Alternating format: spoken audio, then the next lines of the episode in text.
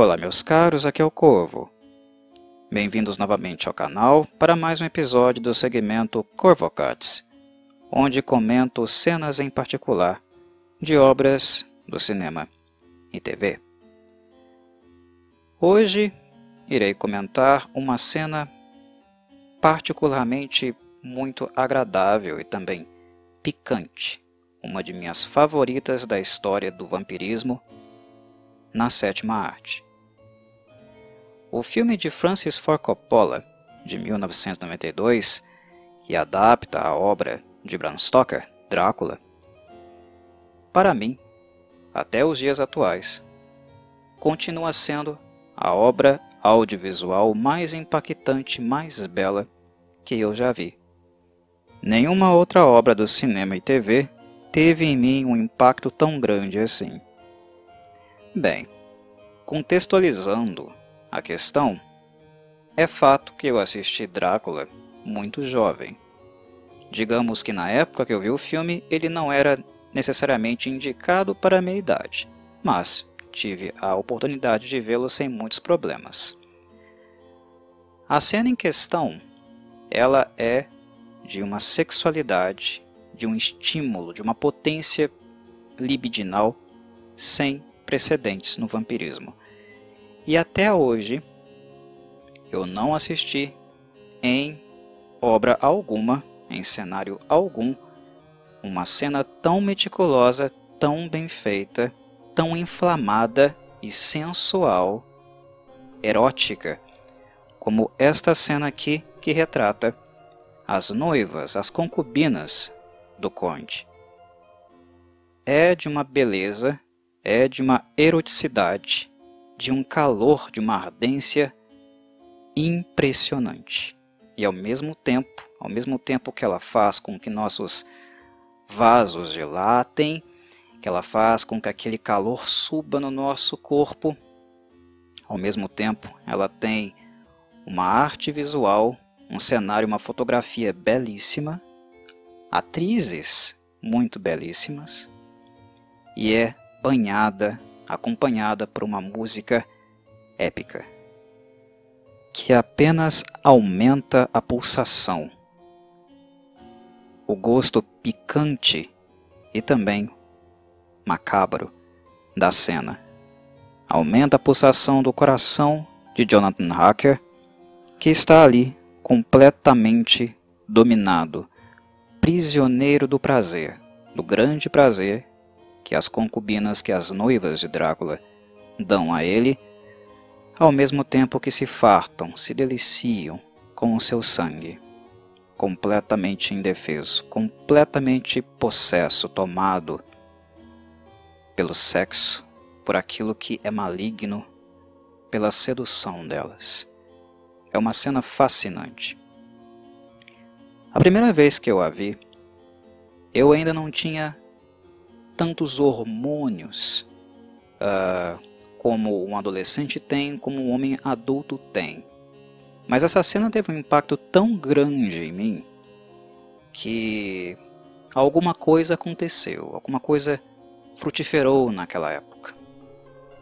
Eu vi Mônica Bellucci e desde então uh, nunca me esqueci da beleza dela ou mesmo da beleza dessa cena com ela. Não sabia muito ao certo por que eu gostava, coisa que, amadurecendo mais tarde, como homem eu fui descobrir. Mas é aquele sentimento, hum, vejo algo dos que gosto, vejo algo que tem a ver comigo. uh, é claro que esse Curva Cuts não é indicado para jovenzinhos, né? Uh, se você que está me ouvindo, que é um inscrito do meu canal, é jovem, é muito novinho ainda para essa cena, peço encarecidamente que você não continue, que você não assista o meu cut, porque aqui irei exibir uh, um material que não é apropriado para a sua idade, certo? Meus pais eram malucos de me deixarem assistir esse filme tão jovem, mas eu, com minha responsabilidade aqui, responsabilidade que preciso ter, preciso alertar os mais jovens. que não assistam essa cena, por mais que vocês tenham visto outras cenas ou até mais pesadas por aí. Ok? Vamos lá. Antes que eu entre uh, numa discussão voltada às características das noivas de Drácula, que são representadas aqui, primeiro eu quero que vocês revejam a cena. Revejam a prisão de Hacker, o prazer extremo, o cativeiro do prazer que elas dão a ele. Depois que vocês relembrarem e principalmente sentirem a cena, nós conversamos um pouco, certo? Vamos então.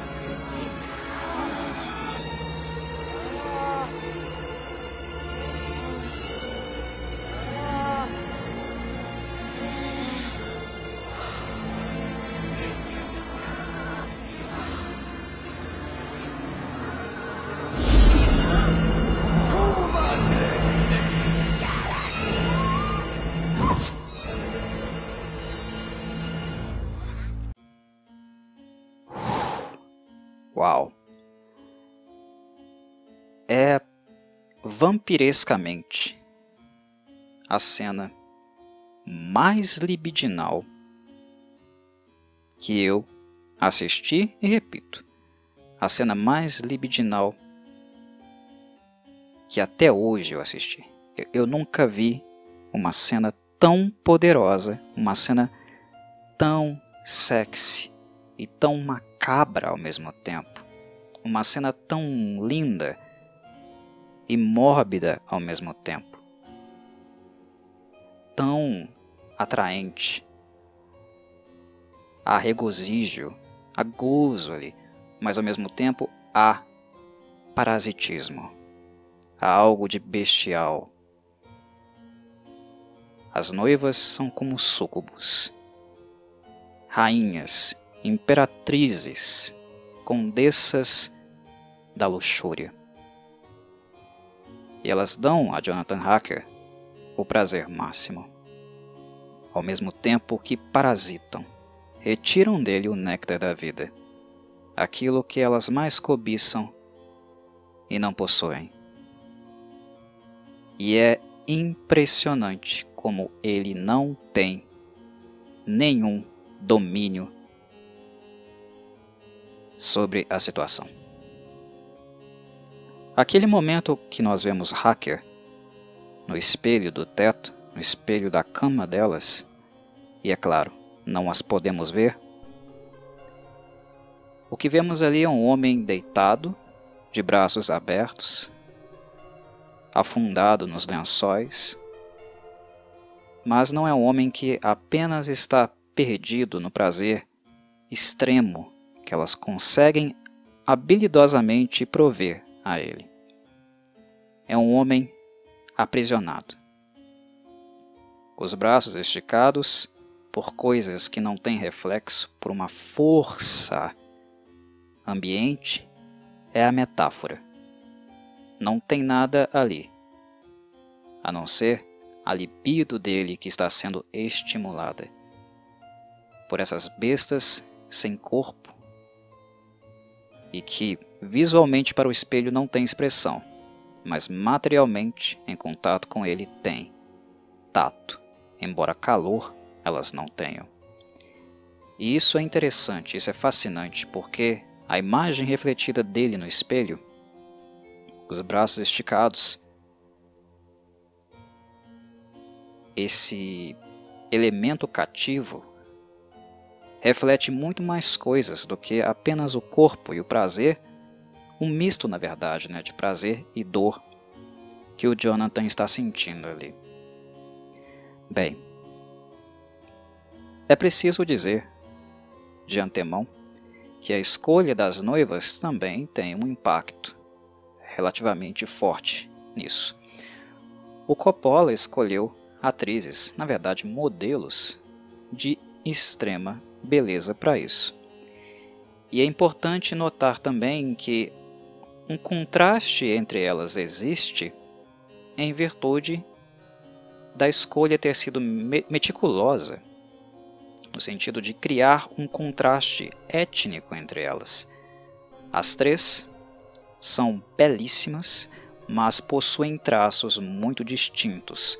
Os contornos, a forma do corpo, de suas faces, lábios, cores dos olhos, dos seus seios, das suas coxas, são mulheres muito distintas, com traços físicos belíssimos, são condessas da luxúria, mas ao mesmo tempo muito diferentes entre si, e isso dá um contraste muito grande, a ponto de que nós consigamos apreciar ambas individualmente devido a essa beleza incrível que elas possuem.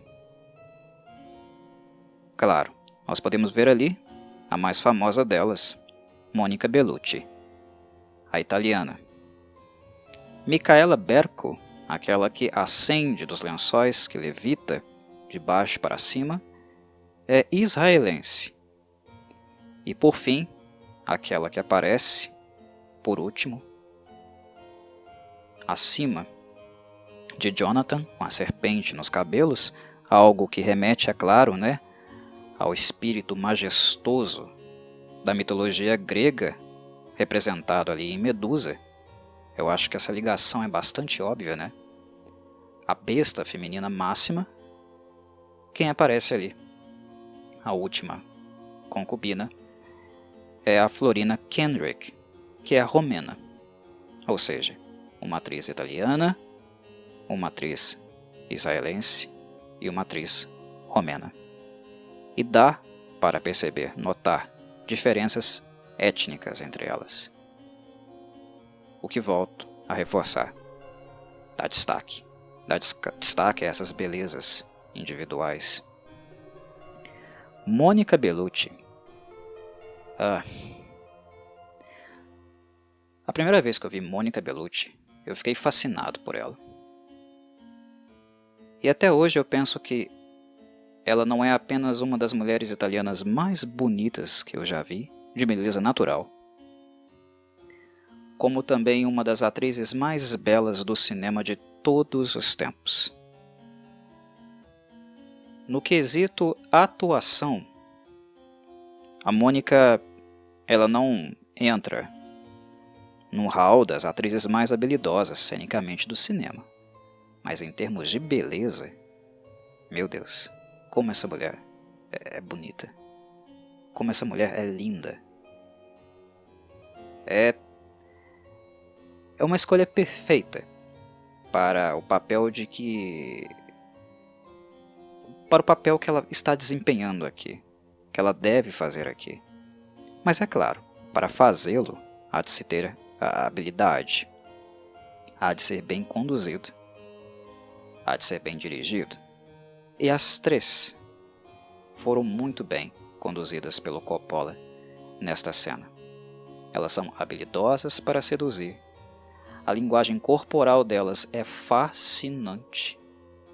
O movimento que elas fazem com os olhos, com a boca, os olhares bestiais, sedutores e ao mesmo tempo bestiais de, de criaturas que vão devorar libidinalmente o Jonathan Harker, que vão retirar tudo dele. Não apenas tesão, mas sangue, alma. É impossível o hacker reagir. E para que nós tenhamos essa sensação, a atuação delas, a linguagem corporal delas é muito importante. E é claro, por mais que haja condução, um dedo do Coppola na cena, grande parte do que acontece aqui é, claro, o trabalho de Mônica, de Micaela e de Florina. Essas três mulheres. O diretor vai até um ponto, mas chega um momento onde se improvisa, deixa-se levar, onde elas passam como femme fatales a conduzir a cena. Então tem um registro aqui também que é autoral. O que elas fazem com seus corpos, a maneira como ele dialoga com a lente da câmera aquilo que elas nos trazem, com esses olhares diabólicos e ao mesmo tempo irresistíveis, é fascinante, é de outro mundo. Reforço, já falei, se eu não me engano, duas vezes, falo mais uma vez. Esta, para mim, é a cena libidinal máxima do vampirismo. Graças a Mônica, a Micaela e Florina.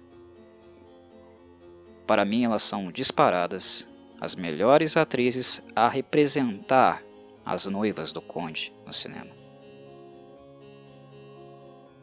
A maneira como elas usam sua sedução, sua arma para atrair sua presa, o desafortunado hacker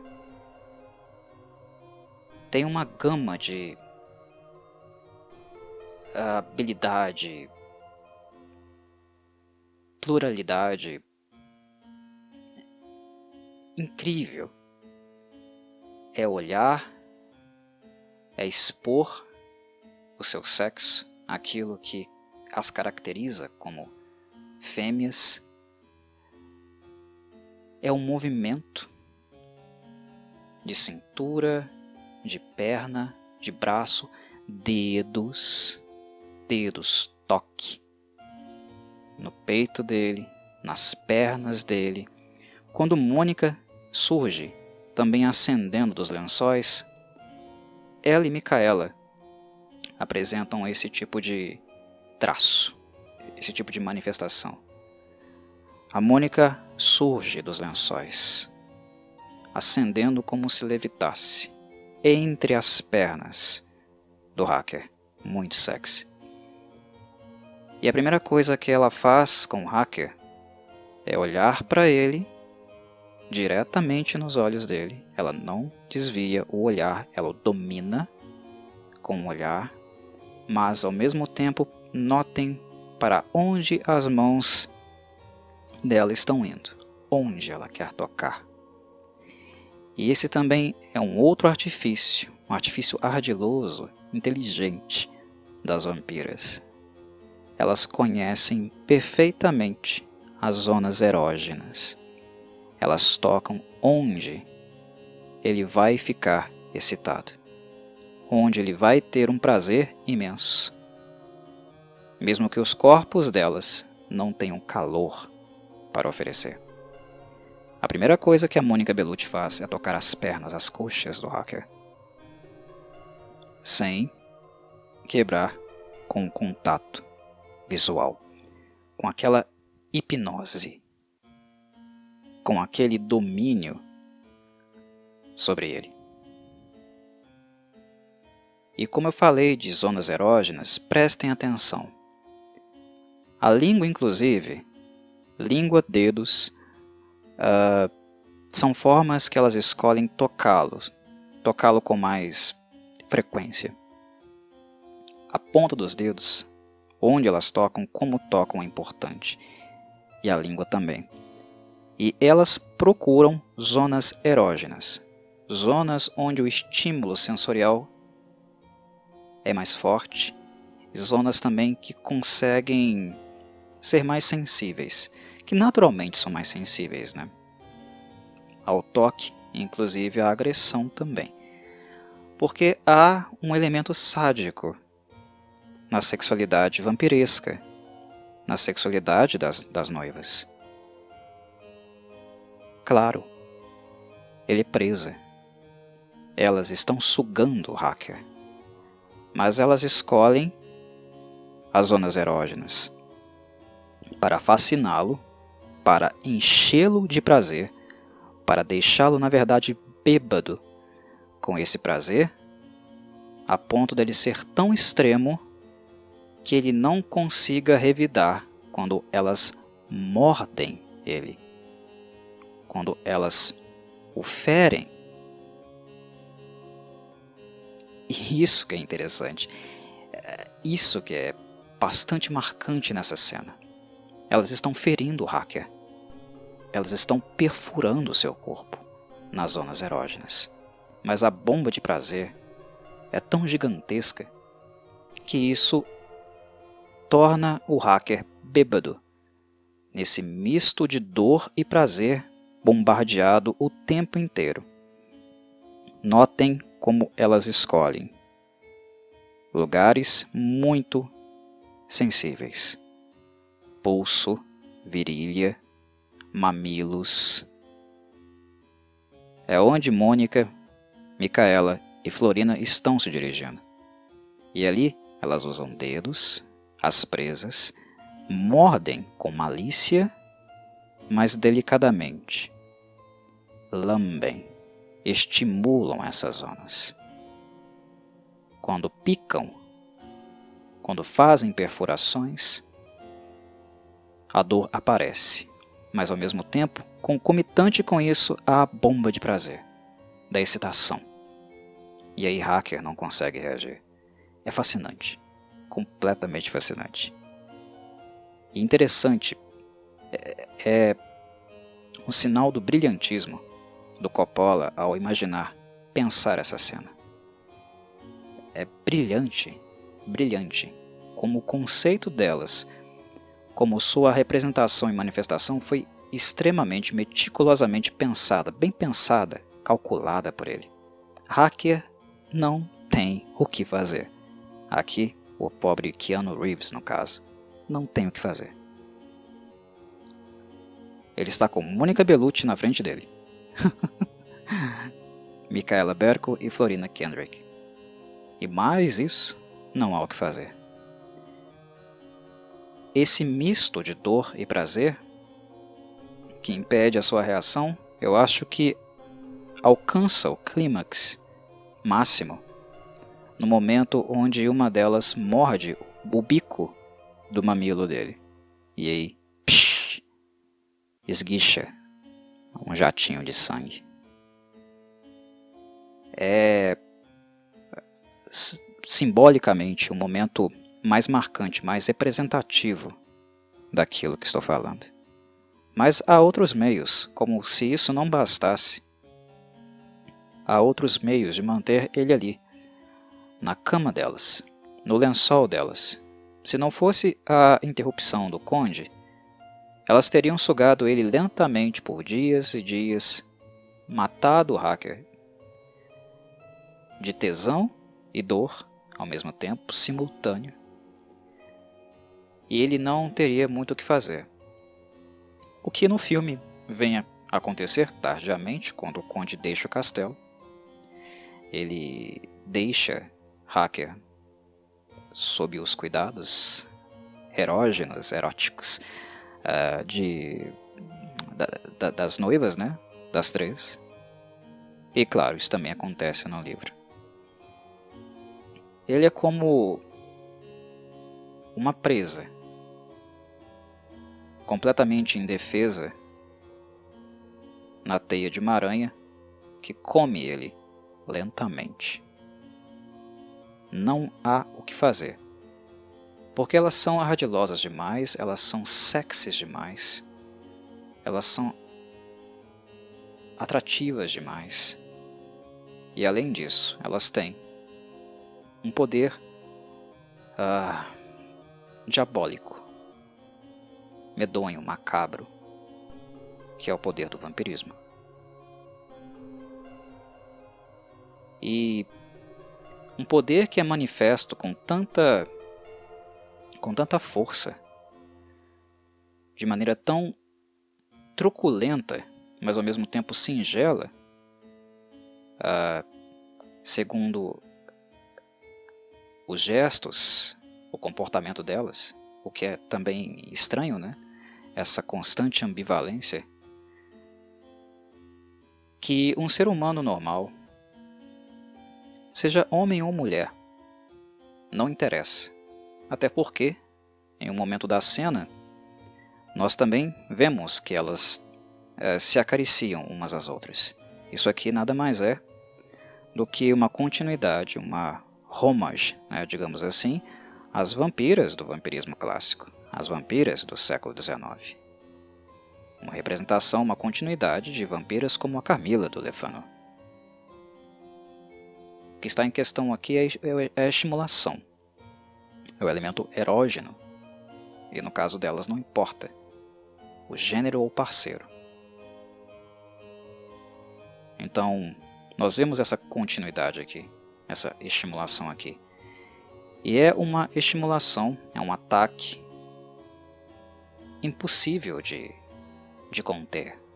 Porque as concubinas, as noivas de Drácula, elas estão completamente famintas, porque assim o conde as deixou.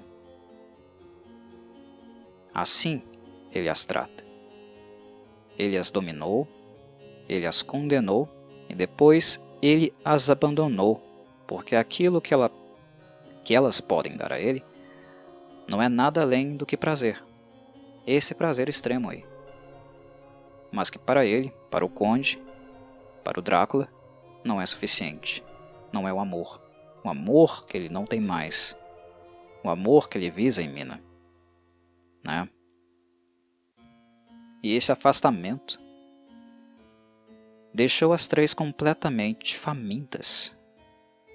E famintas não apenas pelo sangue, que naturalmente elas sempre estarão, é a condenação delas, mas famintas também por amor, por calor, por prazer, inclusive.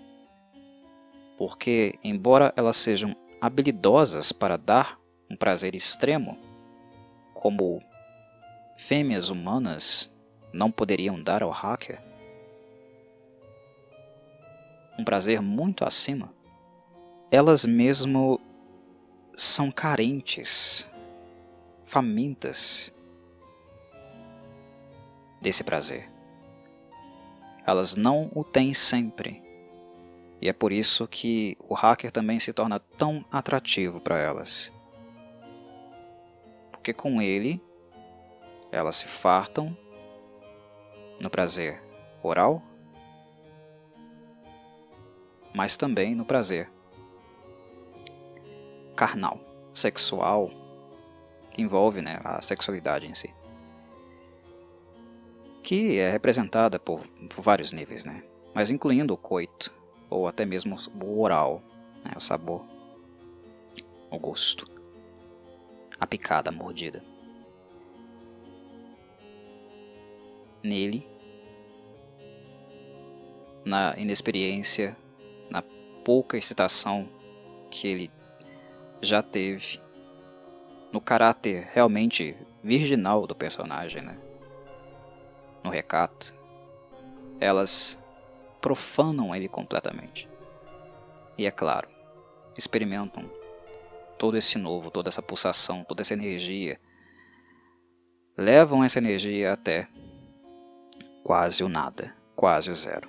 Porque elas não querem que o hacker morra, até porque se ele morrer, elas perdem o prazer, elas perdem o gozo, elas perdem o calor que emana do corpo dele, a vida que está ali, vida que em todas as outras criaturas, até nos insetos, se afasta, foge delas. E notem uh, a habilidade, como elas conseguem mantê-lo, as ferramentas. Os sussurros fantasmagóricos. Quando o hacker se senta na cama, quando ele é convidado para entrar no, no recinto, e ele se senta na cama, elas estão sussurrando. E aqui de novo aparece a ambivalência vampiresca. Nota-se que é algo maligno. O hacker sabe que é, mas ele não consegue evitar, porque naqueles sussurros há algo fantasmagórico, há algo macabro, diabólico, mas ao mesmo tempo é muito sedutor. O gosto, o tato, o paladar é doce demais. E elas inserem a todo momento mais e mais elementos que fica impossível de sair do domínio delas.